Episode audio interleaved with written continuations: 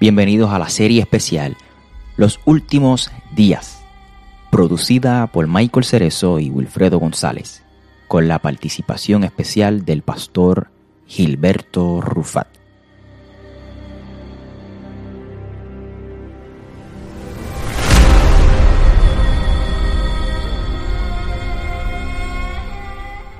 En esta serie de varios episodios estaremos aclarando la expresión la venida del Hijo del Hombre, lo que dijo Jesús acerca de su venida, y estaremos aclarando otras profecías.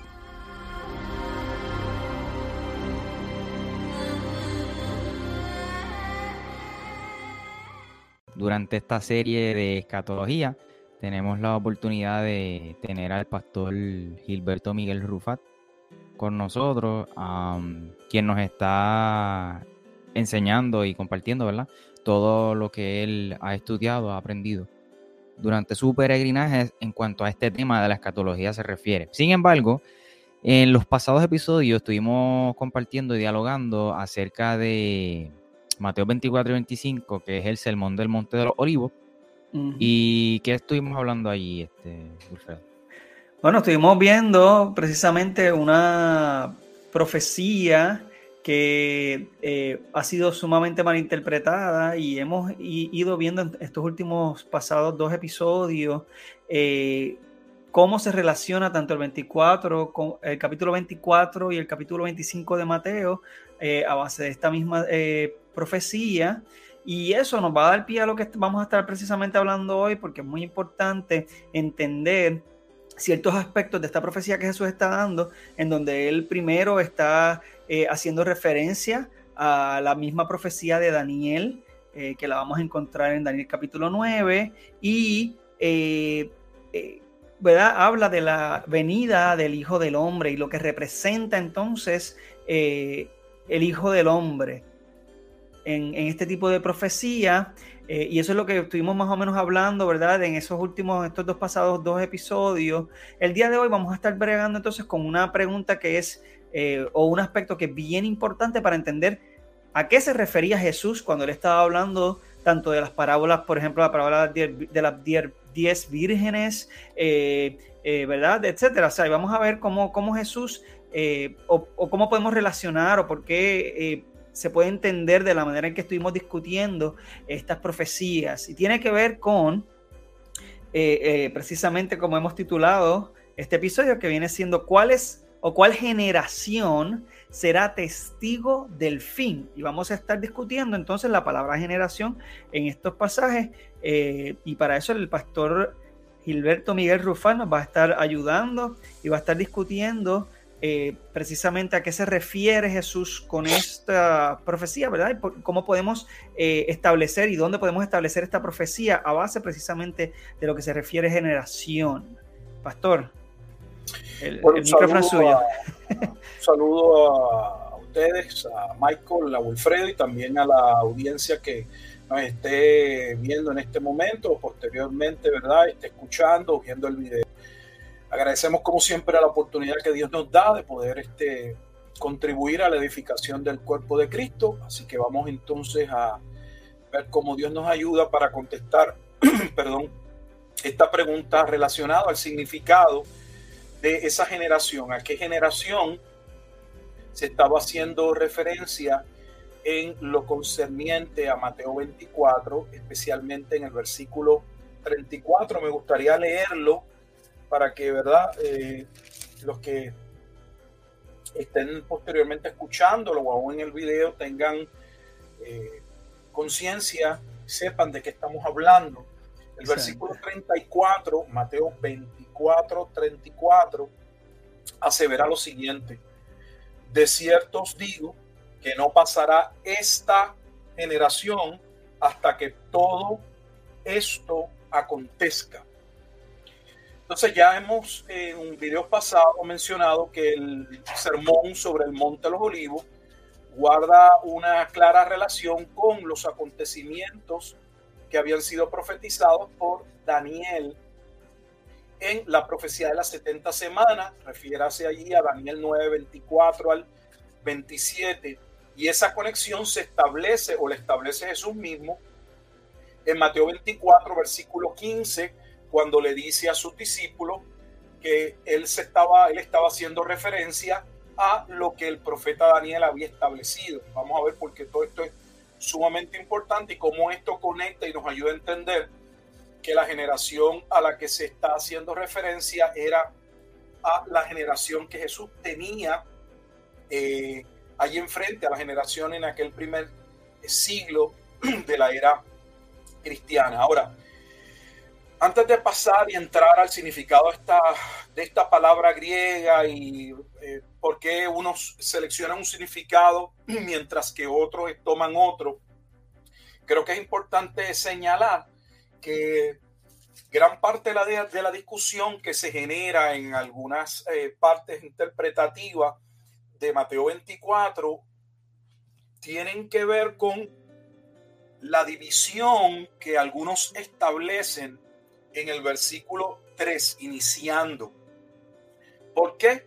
Porque algunos comentaristas van a eh, establecer que los discípulos le hicieron varias preguntas a Jesús y la razón de dividir las preguntas es dividirlas en diferentes periodos para entonces poder ajustar y concluir de acuerdo a su posición que unas cosas se dieron en el pasado y que otras cosas todavía están en el futuro. Porque si se ve la estructura o la unidad de la pregunta, entonces tendrían problemas, tendrían que dejarlo todo hacia un cumplimiento en el primer siglo o entonces dejarlo todo en un cumplimiento hacia un futuro. Eh, los preteristas, por ejemplo, completos o totales, van a ver en esta profecía un cumplimiento completo en el primer siglo.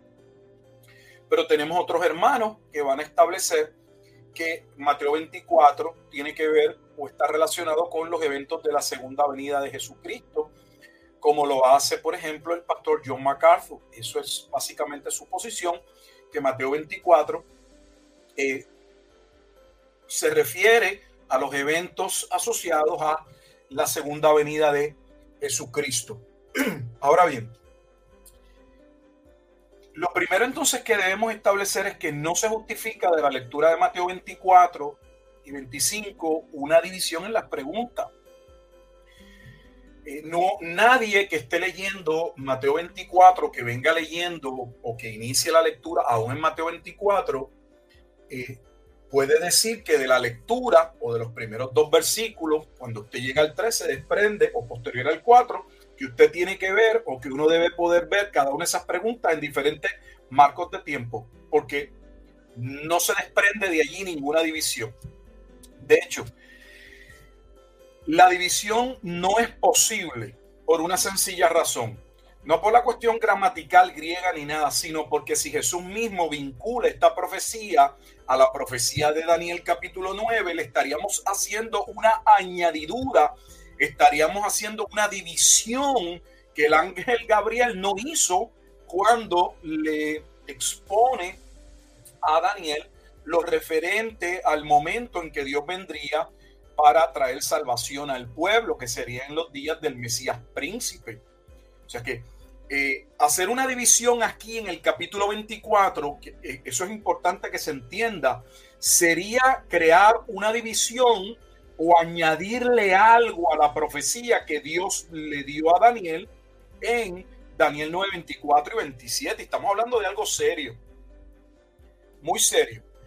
¿Por qué se hace esto a pesar de que algunos entienden y otros no? Porque creo que algunos pecan de ignorancia.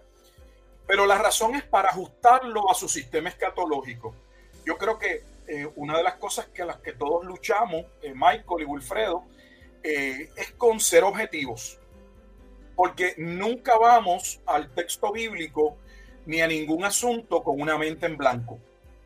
Tenemos de alguna manera algunas ideas preconcebidas, eh, alguna forma ya que nosotros hemos interpretado X evento o que lo entendemos, pero por eso mismo digo que debemos tener sumo cuidado al momento de hacer el ejercicio interpretativo, de aunque uno pueda tener una no sé, una manera de verlo o haya aprendido una manera de interpretar el pasaje, uno debe permitir que sea el ejercicio propio de la investigación, de, de, no sé, de la conclusión a la que lleguemos basado en esa examinación de los datos, de, de toda esa prueba que vamos recopilando, como, como lo hace un, un investigador. Lo hemos dicho en otros programas, un investigador llega a una escena de crimen o a un policía, un, un accidente automovilístico, y muy probablemente cuando él se baja de ver los carros, cómo están, él tiene a lo mejor una idea de lo que pudo haber pasado, pero a él, a él no le pagan y no es propio que él eh, subjetivamente llegue a una interpretación, él tiene que ser objetivo. Para ser objetivo, él tiene que tomar eh, apuntes y tiene que escuchar a cada uno de los testigos, tiene que evaluar, tiene que sopesar la evidencia, tiene que hacer todas las consideraciones para que luego esa evidencia lo lleve a la conclusión final, la que sea. El problema nuestro es que traemos ya una posición escatológica y es la lucha con la que venimos y, yo, y, se entiende.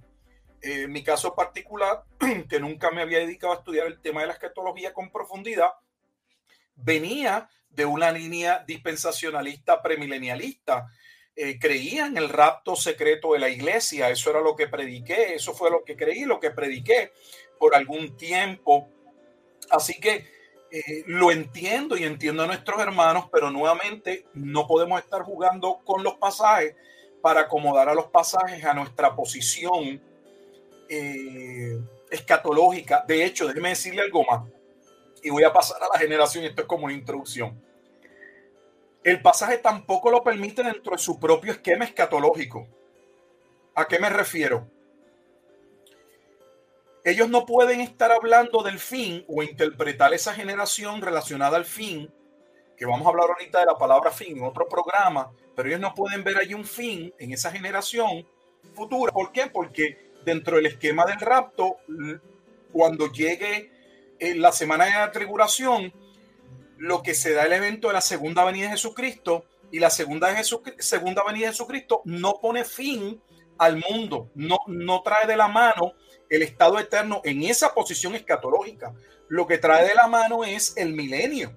Por lo tanto, aún desde el punto de vista de su propia escuela escatológica y del esquema de eventos que ellos ponen en esa línea de tiempo, luego del rapto de la iglesia, sea antes de la tribulación, sea en medio de la tribulación, sea al final de la tribulación, conduce a la segunda venida de Jesucristo y luego de la segunda venida de Jesucristo lo que se establece es la era del milenio. Por lo tanto, no cae ni aún en ese propio esquema ese fin. Los judíos tampoco estaban esperando el fin. Eh, nosotros no podemos nunca arrimar o llegar a una interpretación que viola el propio entendimiento de los autores o los testigos oculares eh, de aquella audiencia original a la que Jesús le habló. ¿Por qué? Porque ellos no estaban esperando el fin del mundo, ellos lo que estaban esperando es que cuando llegara el Mesías, independientemente de los juicios asociados a la llegada del Mesías, lo que estaban esperando era el establecimiento del reino. Y eso se establece aún cuando Jesús se va. Los discípulos todavía le están preguntando, Señor, ¿y cuándo restaurarás el reino de Israel? Ellos no están esperando el fin del mundo, están esperando el reino. Digo todo esto porque es sumamente importante la asociación de la generación con Mateo 24.3 en términos de que se hacen unas divisiones, se crean unas divisiones en la pregunta para, para tratar de acomodar diferentes partes de la narración a eventos que podrían contra, con, ¿verdad? podrían eh, ser considerados o entendidos como el cumplimiento en el primer siglo y otros para dejarlos en un futuro. ¿Por qué Jesús no puede estar hablando de una generación futura? Primero vamos a empezar con el significado de esa palabra griega eh, generación. Es la palabra genea y es una palabra que tiene varios significados. Algunos de los, de los más comunes es descendencia, eh, una prole, que va básicamente una progenie, una raza o nación, algunos lo, y la palabra generación. En términos de Mateo, que es el libro ¿verdad? que estamos examinando, esta palabra generación, dentro de ese evangelio específicamente, la palabra generación se usa 10 veces. Es importante porque cuando uno está haciendo un, un, estudio eh, para un exégesis de un pasaje y va a considerar el aspecto de una palabra que es importante, debe buscar cuántas veces esa palabra se utiliza dentro de esa carta o libro para ver cómo el autor la viene utilizando. Entonces, la palabra nuevamente griega aparece en 10 ocasiones. Aparece en Mateo 1.17, Mateo 11.16, en Mateo 12.39, 41, versículo 42 y 45. Estamos hablando del capítulo eh, todavía 12, del 16, versículo 4, en el 17, 17, en el capítulo 23, versículo 36 y en Mateo 24, versículo 34, que es el pasaje que está dentro del sermón eh, del Monte de los Olivos. Ahora bien, de esas 10 ocasiones que se menciona la escritura, ninguna de ellas habla de una generación futura. No solamente ninguna de ellas se habla de una generación futura, eh, sino que ninguna, ninguna de ellas es interpretada, porque ahora hay algunos que tratan de jugar con que no se refiere a la generación del primer siglo, sino a la generación que diese los acontecimientos narrados al principio, o sea, esos dolores de parto. Pero también tenemos otros eh, comentaristas, otros hermanos que lo entienden y dicen que la traducción debe ser eh, esta raza o, o, lo relacionado a esta nación, entiéndase Israel. Pero ahora voy más allá. Cuando buscamos esta palabra en el contenido del Nuevo Testamento, la palabra griega para generación, la palabra genea, es, es una palabra que aparece unas 42 veces en 37 versículos y solo en una ocasión, la versión, por ejemplo, King James Version, la, la versión King James, en Filipenses 2.15, hace una, una um, le da el significado como si fuese de raza. Y voy a leer el pasaje para que entendamos por qué es, es el único pasaje en todo el Nuevo Testamento que la versión, por ejemplo, nuevamente King James, eh, asevera o se establece que se puede usar la palabra ahí, generación, se puede ver como significando una raza o la nación. El pasaje dice lo siguiente, para que seáis irreprensibles y sencillos, hijos de Dios sin mancha, en medio de una generación maligna y perversa, en medio de la cual resplandecéis como lunares en el, eh, luminares en el mundo. Así que eh, no se justifica del, del griego el hacer uso de una palabra aquí en Mateo 24 como raza o nación cuando el pasaje realmente eh, no va a tono, eh, no sería la lectura natural y ni tan siquiera esa palabra es de uso común. Lo que estoy estableciendo ni tan siquiera es de uso común en el Evangelio de Mateo, ni es de uso común en el Nuevo Testamento, que se usa 42 veces y de esas 42 veces solo en una ocasión se le da esa connotación. Entonces, ¿por qué ¿Por qué querer usar esa expresión? Uno no agarra un diccionario griego y busca si hay 10 definiciones y trata de tomar aquella que se ajusta a la interpretación de uno. Así no se hace. Eh, si Mateo viene usando la palabra generación en cada momento dentro de su evangelio para hablarle a la generación que tiene eh, a su audiencia allí frente a él, porque entonces queremos llegar a Mateo 24, 34 y dar un brinco y decir, no, no es aquella generación, es una generación futura. Michael.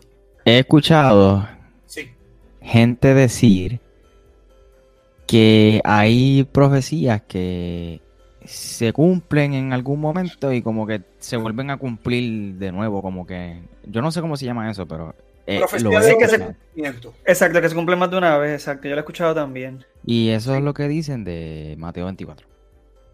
Tienes toda la razón, hay personas que, es que se busca justificar de diferentes maneras.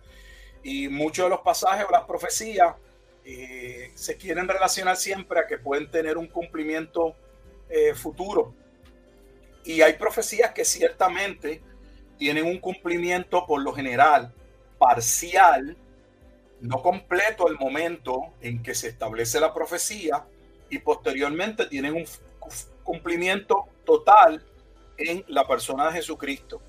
Por ejemplo, cuando estamos en el libro de Isaías, cuando se está hablando de aquel niño que iba a nacer, ciertamente se habla de un niño que nacería del propio Isaías, su esposa, en el tiempo en que Isaías está escribiendo.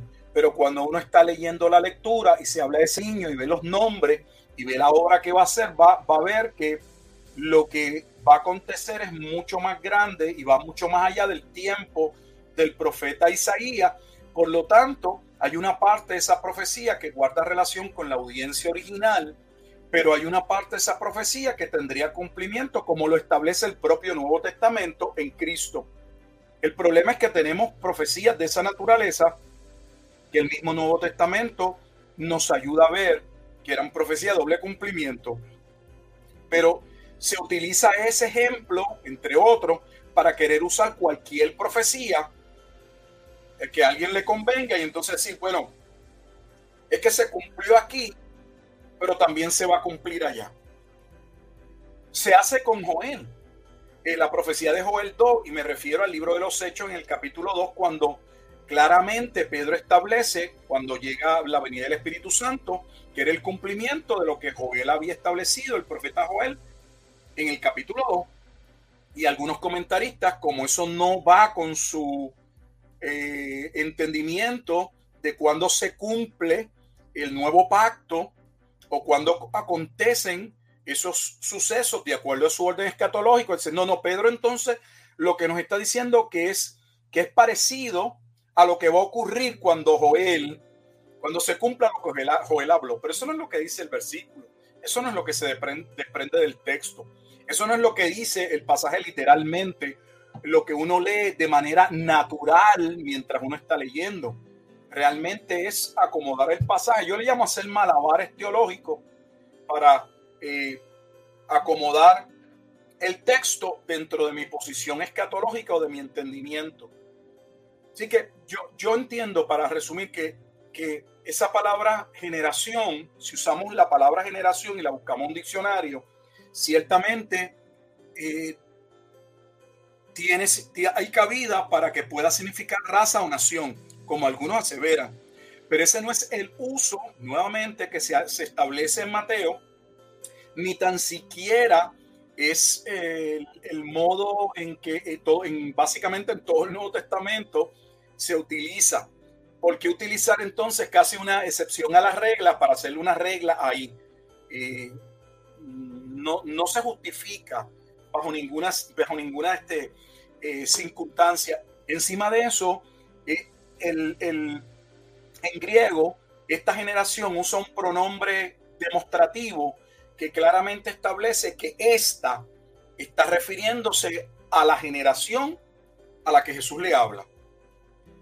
No hay ninguna entonces razón para concluir. De hecho, pueden buscar y básicamente no existe. Usted no tiene que saber griego, pero un ejercicio cuando uno no domina el griego, yo no lo domino, eh, es ver las Biblias, cómo han sido traducidas, las traducciones que conocemos que son traducciones eh, que tienen peso, que han sido consideradas como buenas traducciones, y ver cómo se, se ha traducido. Mm, yo no recuerdo que hay una traducción que diga aquella generación, como que traslada el evento a un futuro.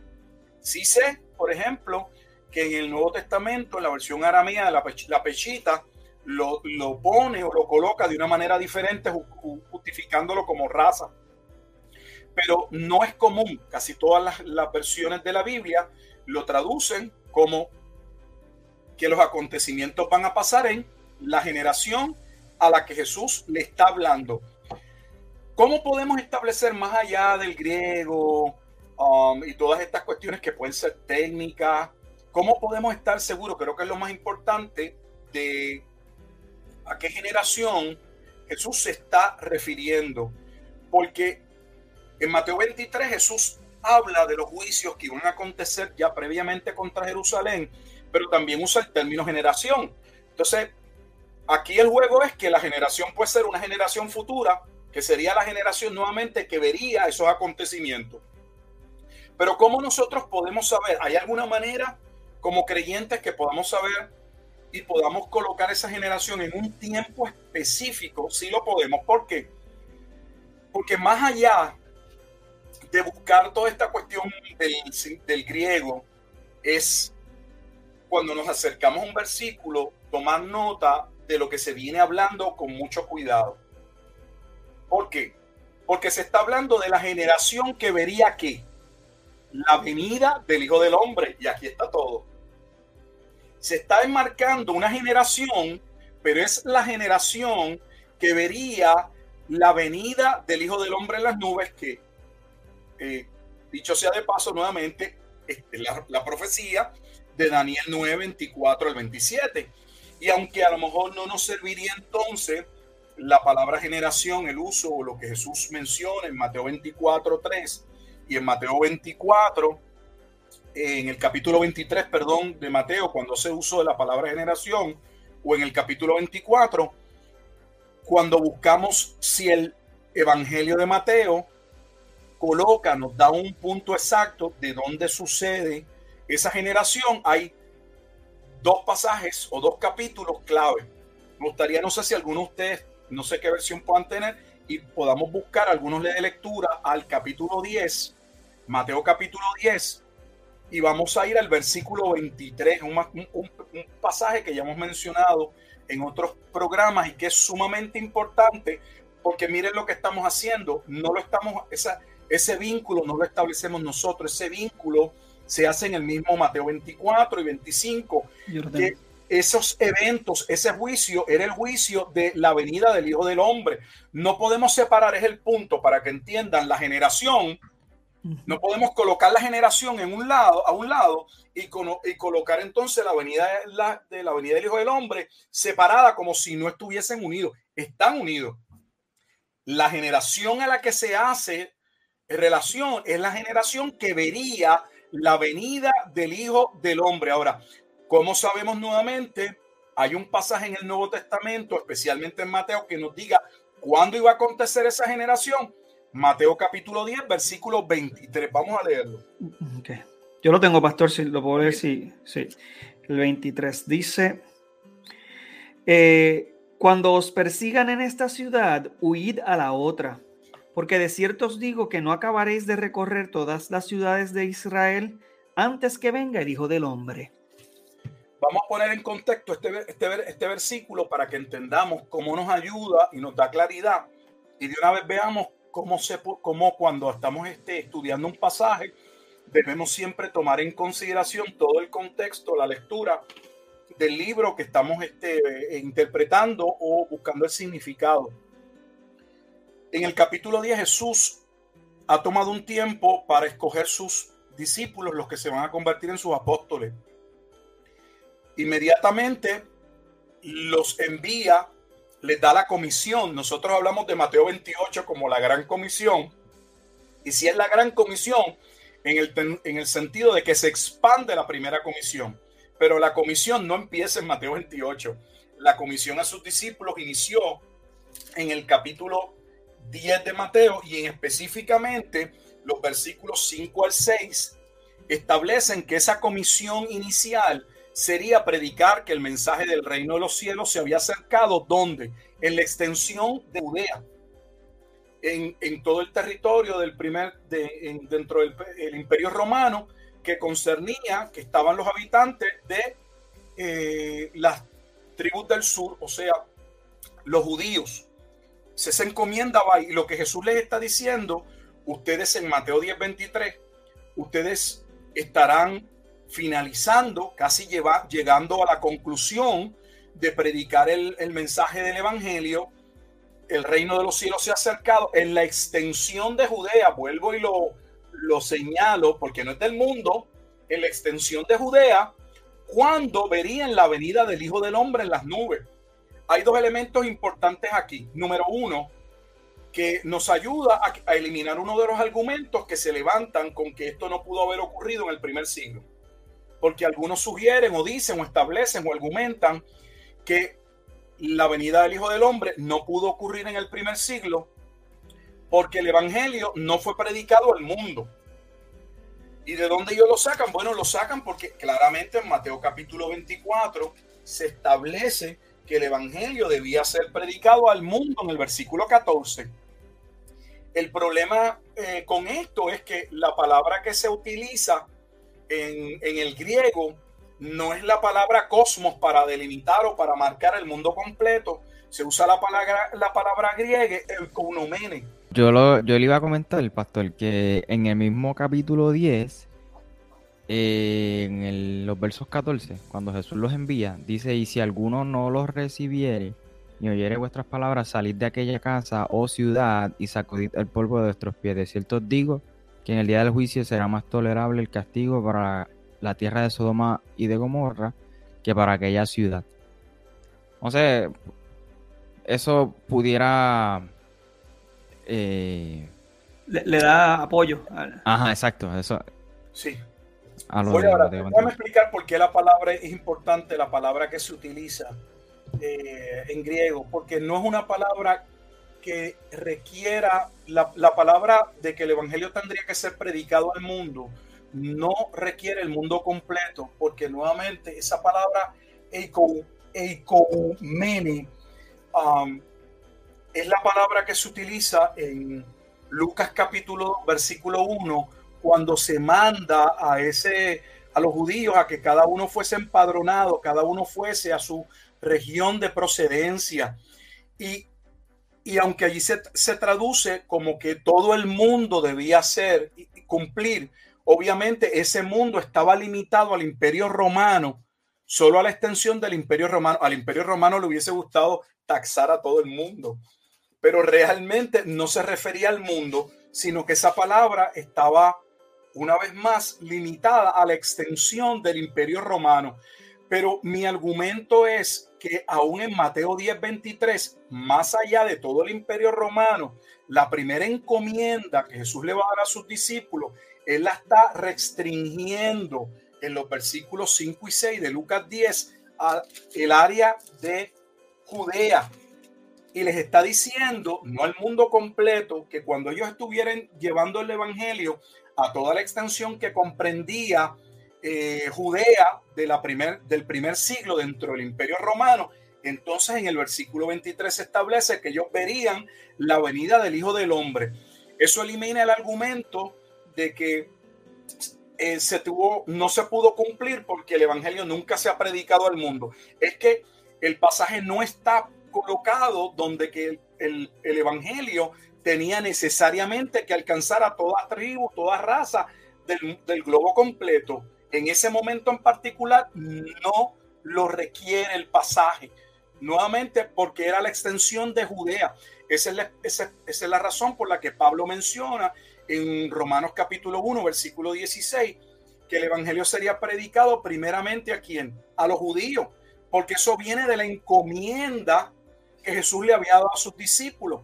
No salgan de Jerusalén, no solo hasta que no hayan sido investidos de poder, sino hasta que no cumpliesen primero con que el Evangelio debía llegar primero a Judea, luego a Samaria y posteriormente a los confines de la tierra. Pero con relación a esa generación que vería la venida del Hijo del Hombre, lo que debía comprender o lo, donde el Evangelio debía llegar era a la expresión de, al, territorio de Judea podemos luego en otro episodio mostrarlo y tocarlo. Y claramente el Nuevo Testamento y las epístolas señalan que los apóstoles llevaron el Evangelio a cada uno de esos lugares. Más allá, Mateo 10, 23 establece que algunos de ellos estarían vivos porque estarían cumpliendo esa encomienda. Entonces, si, si al menos se desprende del Mateo 10, 23 que algunos de esos discípulos estarían vivos, ¿Cómo es posible que si una generación, dos mil años después, pues, eh, ninguno de esos discípulos podría vivir para entonces estar dentro de la generación que vería la venida del Hijo del Hombre? Claramente Mateo 10:23 está colocando esa generación, porque es la generación que vería la venida del Hijo del Hombre dentro de la vida, el ministerio de los apóstoles en la región de Judea principalmente. El otro pasaje que nos ayuda, no sé si podemos leerlo, es Mateo 16, versículos 27 y 28. se establece lo mismo. Mateo capítulo 16. Tú lo tienes, Michael. Yo lo tengo también por si acaso, pero sí. Ok, pues dale, dale, Michael. Versículos 27 y 28. 27 y 28. Dice, porque el Hijo del Hombre vendrá en la gloria de su Padre con sus ángeles y entonces pagará a cada uno conforme a sus obras. De cierto, de cierto os digo que hay algunos de los que están aquí que no gustarán la muerte hasta que hayan visto al Hijo del Hombre eh, viniendo en su reino. Fíjate que nuevamente aquí tenemos Jesús con sus discípulos. ¿Cuál es la audiencia a la que Jesús le está hablando? Son nuevamente a sus discípulos, tal y como en Mateo 10, 23, en ocasiones diferentes, pero la audiencia a la que le está comunicando a sus discípulos. Aquí Jesús ya ha sacado un tiempo en Cesarea de Filipo antes de su última semana, la semana importante, donde él claramente le iba a, establecer o dejarle saber que era necesario que él muriese y las razones por las que debía morir y que iba a resucitar. Y les señala en el versículo 27, porque el Hijo del Hombre vendrá en la gloria de su Padre con sus ángeles a que a pagar a, cada uno conforme a sus obras. O sea, está hablando del día de la retribución, el día en que Dios vendría a ajustar cuentas con el pueblo, que es exactamente el pasaje paralelo a Mateo 24.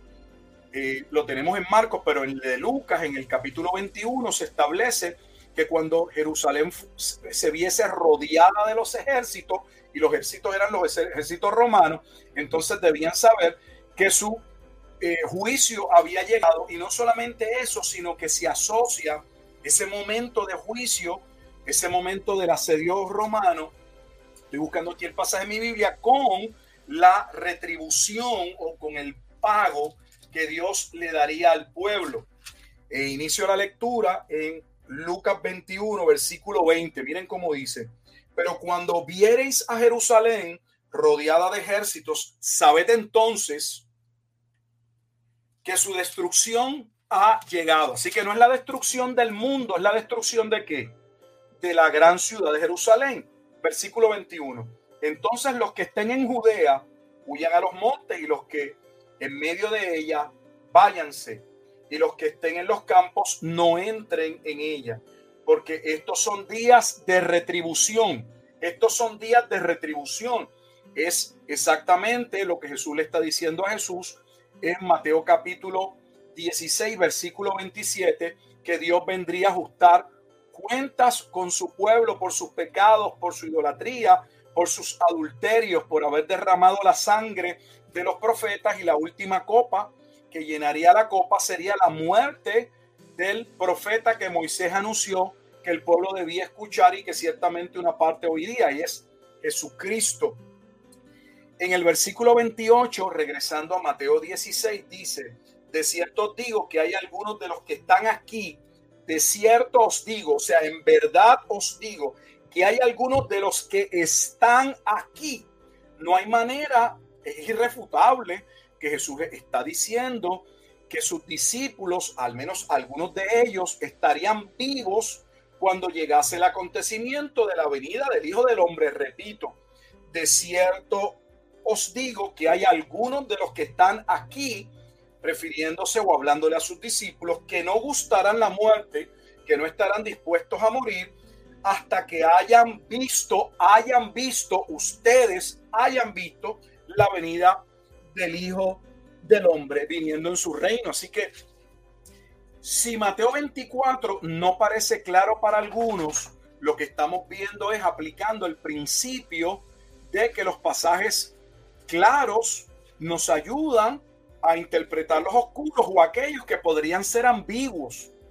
Por X o Y razón, si nosotros nuevamente en Mateo 24, 34 estamos confusos y decimos, bueno, me parece el argumento de los hermanos de que aquella generación puede ser, pudiese ser la generación futura, pero también veo que podría ser la generación que Jesús como yo sé que tiene que ser la generación en el primer siglo porque el evento asociado a aquella generación era la venida del Hijo del Hombre y Jesús lo delimitó dentro del tiempo y de la vida del ministerio de sus discípulos.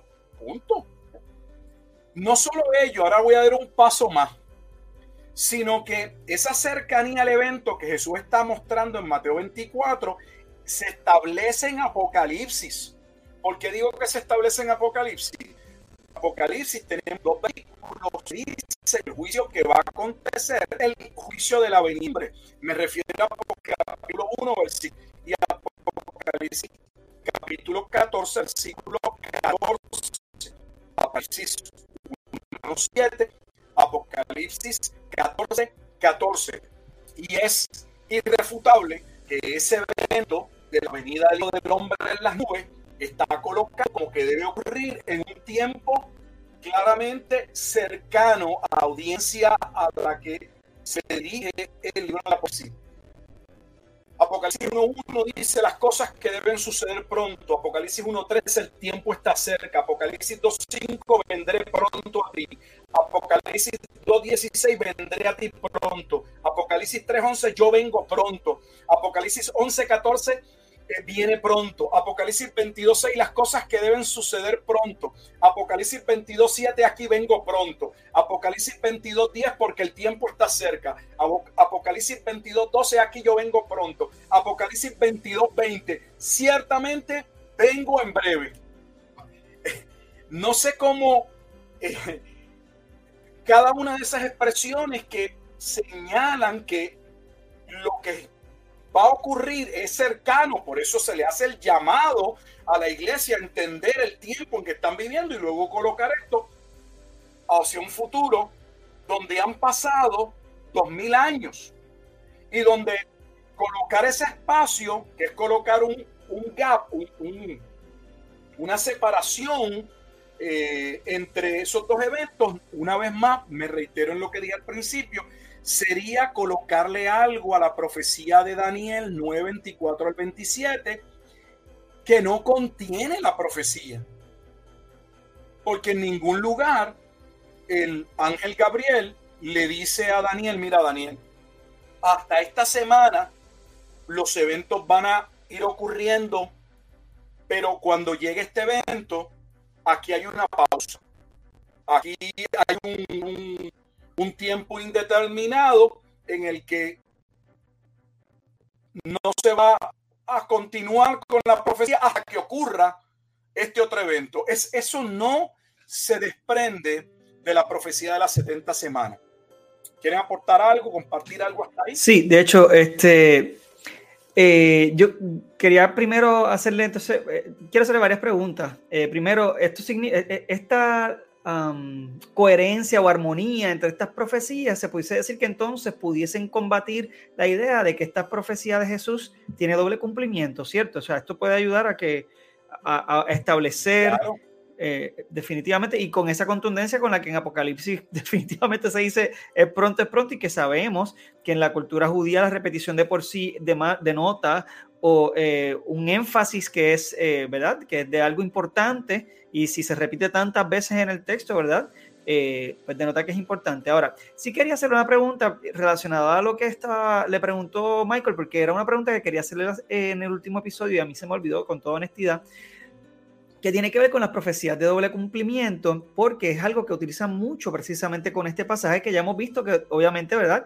Eh, no es el caso y, hay evidencia o se ha presentado ya evidencia al respecto, sin embargo, eh, esto significa, pastor, si quiero saber, ¿verdad? Eh, porque utilizan, por ejemplo, las profecías del libro de Isaías para decir que, eh, eh, pues, hay profecías, ¿verdad? Que se, se, cumplieron en el rey Ciro, que también se cumplieron en Jesús. Le pregunto, entonces, ¿existen las profecías de doble cumplimiento?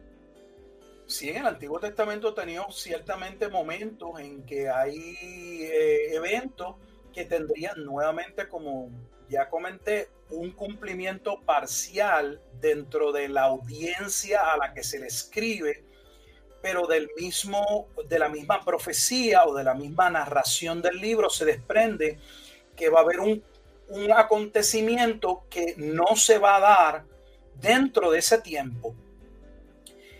Cuando eh, estudiamos a Ciro, por ejemplo, eh, estamos hablando de Isaías capítulo 44 al final y al inicio del capítulo 45 es la profecía en Isaías que, habla de quién daría la orden en eh, cuando se cumpliesen los 70 años del cautiverio que debía estar Judá dentro de Babilonia. Quien va a dar esa orden para la reconstrucción del templo y de la ciudad va a ser Ciro.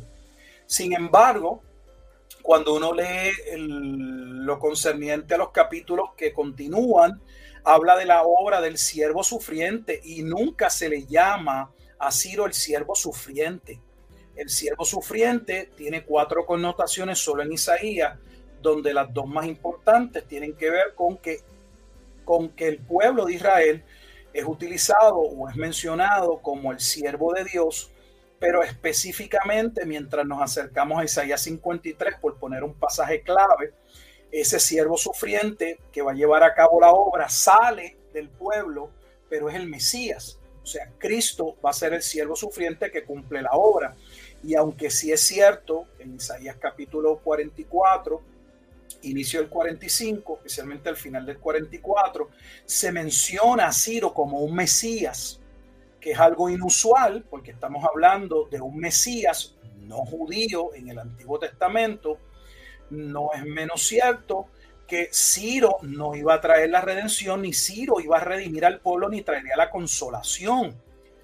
Ciro lo único que iba a permitir era que el pueblo fuese a reconstruir la ciudad y el templo, cumpliendo con la profecía. Pero Isaías está hablando de una obra gloriosa en la que Dios viene a, a traer salvación.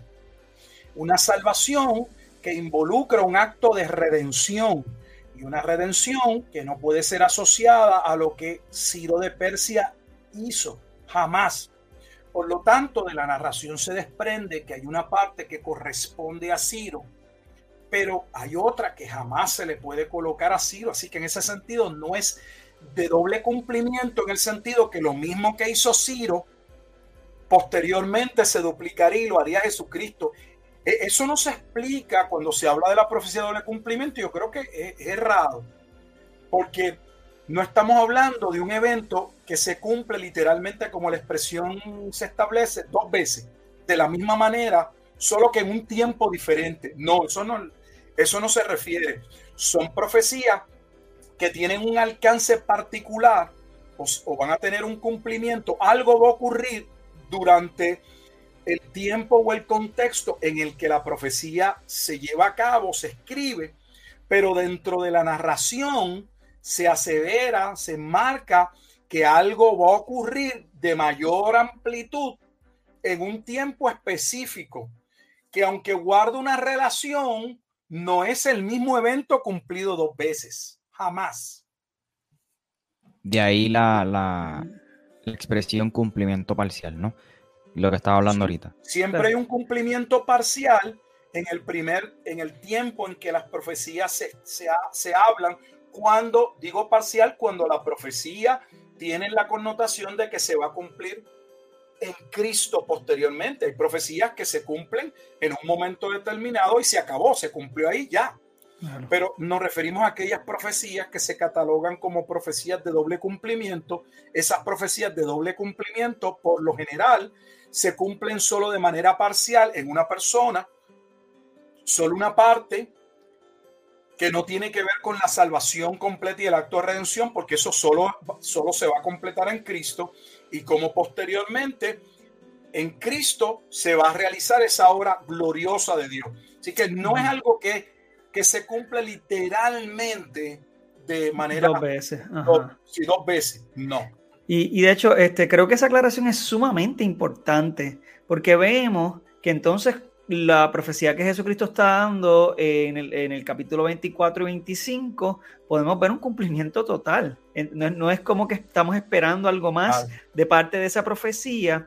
Eh, así que es muy importante que veamos que todo lo que necesitamos está en el texto que todo lo que necesitamos saber ya está escrito y que si, por ejemplo, encontramos una profecía que no tiene todos los detalles, podemos buscar en otros aspectos de la Biblia utilizando lo que estuvimos hablando en unos episodios atrás acerca de cómo interpretar y cómo estudiar la Biblia, que es utilizar pasajes que sean más claros para interpretar pasajes más oscuros, pues mira, vamos a, hablar, a buscar otros pasajes, otras profecías que estén relacionadas, como el pastor acaba de hacer también acerca de Apocalipsis, pero también mirando eh, Daniel, que el mismo Jesús está diciendo, mira, eh, el que lea entienda, haciendo referencia a que él está hablando de la profecía que hizo ya Daniel, está haciendo hincapié en algo que ya se habló eh, y está eh, eh, estableciendo y aclarando que tiene un cumplimiento total, que, que ¿verdad? no podemos por, por sencillamente, porque suena chévere, porque suena como que misterioso, tratar de sostener una teología que realmente es insostenible. Michael, perdona, me querías comentar algo, discúlpame.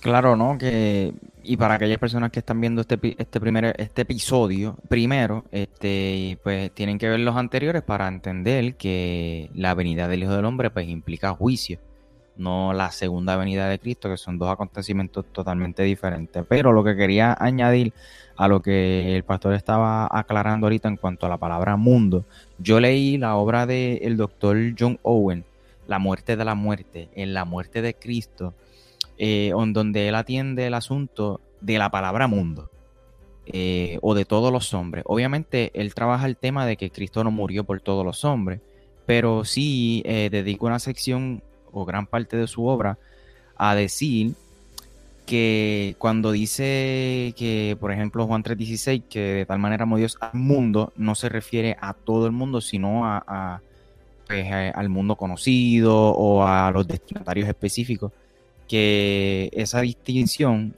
de, o sea, entender que en el texto bíblico cuando dice la palabra mundo no necesariamente significa este, todos los hombres, o, o sino se refiere o el mundo conocido, entiendas Israel, Palestina, etcétera, o, los destinatarios, ¿no? O el pueblo de, eh, o el pueblo de Dios, exacto. Correcto, sí, sí, es correcto. De hecho, la palabra cosmos, desde la palabra griega de donde sale la palabra cosmología, y lo que hacía referencia en su etimología era la, belleza del mundo, por eso que se usa para la belleza.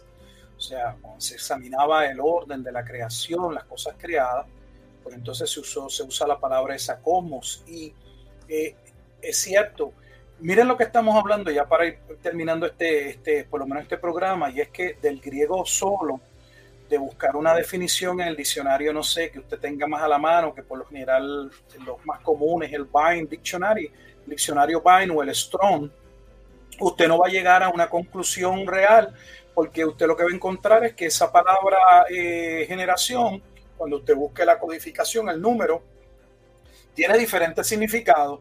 Entonces, si nos quedamos ahí, uno va a decir, no, pero es que yo entiendo que el significado es el cuarto, el otro dice, no, yo, para mí el primero, el primer significado que se encuentra. Entonces, no salimos mucho de ahí, no nos aclara, pero sí nos aclaran los principios de interpretación bíblica. ¿Por qué? Porque si la generación está unida a un evento, es la generación que vería el evento. ¿Qué evento? La venida del Hijo del Hombre. Entonces yo lo único que necesito saber es, debo buscar donde aparece la venida del Hijo del Hombre en el Evangelio de Mateo y ver si hay algún pasaje que sea más claro y que me diga cuándo ese evento va a ocurrir. Y tenemos no menos de dos pasajes que claramente identifican que esa venida del Hijo del Hombre iba a ocurrir dentro de la vida de al menos de alguno de sus discípulos. Entonces, eh, no podemos sacar esa venida del Hijo del Hombre y trasladarla dos mil años después porque ninguno de los discípulos vivió más allá del siglo primero. Punto. Punto. Entonces tenemos la corroboración, por ejemplo, como hicimos con Apocalipsis, porque el evento juicio que está por suceder es el de la venida del Hijo del Hombre. De hecho, solamente tienen que ir a Apocalipsis capítulo 14. Apocalipsis capítulo 14 es el Hijo del Hombre viniendo a juzgar a su viña. Es la viña de Isaías capítulo 5 que Dios vendría en juicio contra ella. Y la escritura dice que esa viña no era el mundo, esa viña era Israel. Entonces, no es un juicio sobre el mundo, es un juicio sobre Israel. Pero no se entiende. ¿Por qué? Pues porque hay un concepto de que eh, se ponen todos los huevos en la misma canasta y se entiende que cada vez que se está hablando del juicio es el juicio final.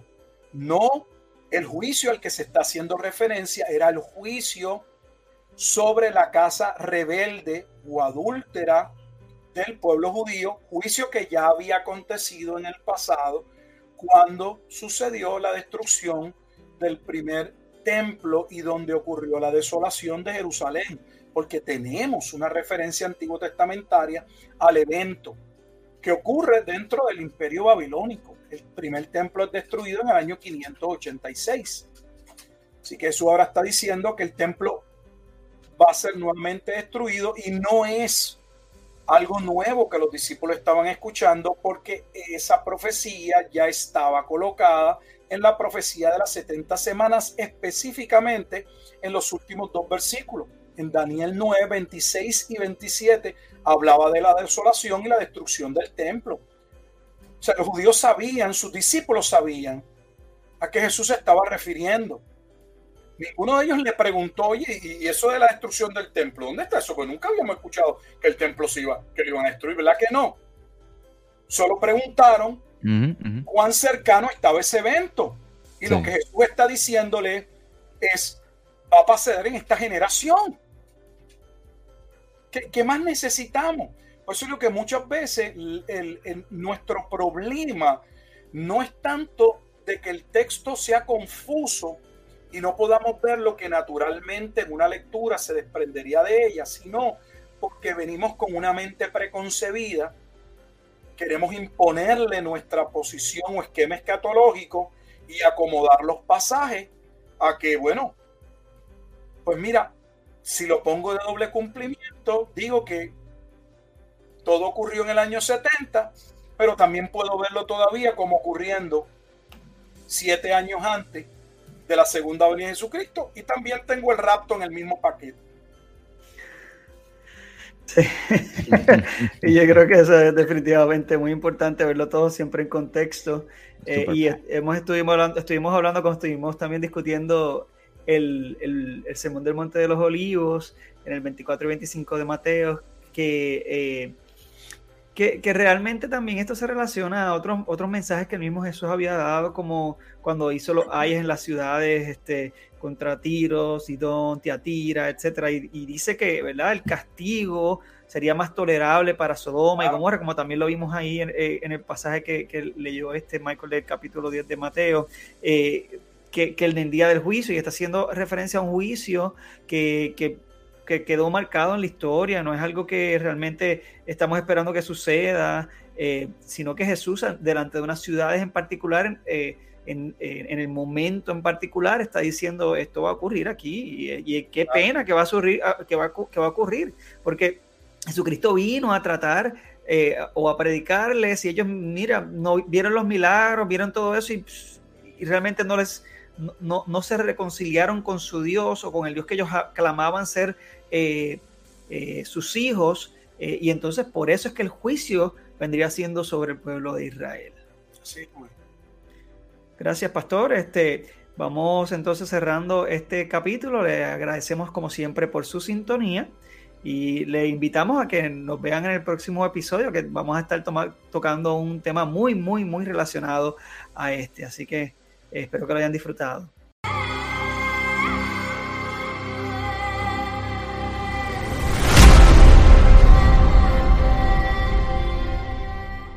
Si este episodio te ha gustado, edificado o de alguna manera te ha bendecido, te invitamos a compartirlo con tus amigos, familiares, en tus plataformas y en cualquier otro lugar que creas pertinente.